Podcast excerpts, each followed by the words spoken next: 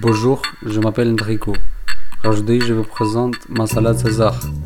Pour faire cette salade, il faut des haricots verts, des figues, du persil, un filet de poulet, des olives, des œufs, de la feta, des haricots rouges, du maïs, un mélange de graines, du citron, une pomme et des tomates cerises.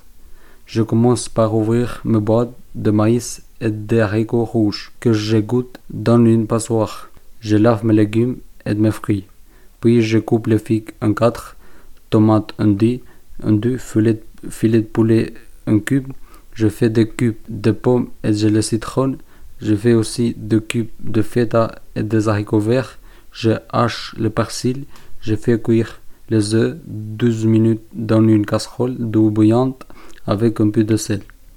Quand les œufs sont cuits, durs, je les mets sous l'eau froide et je les écale, je les coupe en quatre.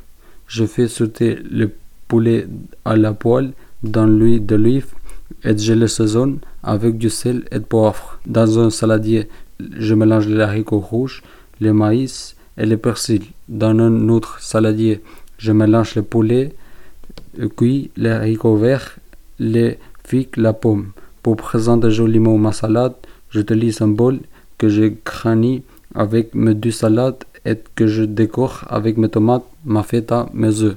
Pour finir, je saupoudre du mélange de graines. Ma recette est terminée, j'espère que vous plaira.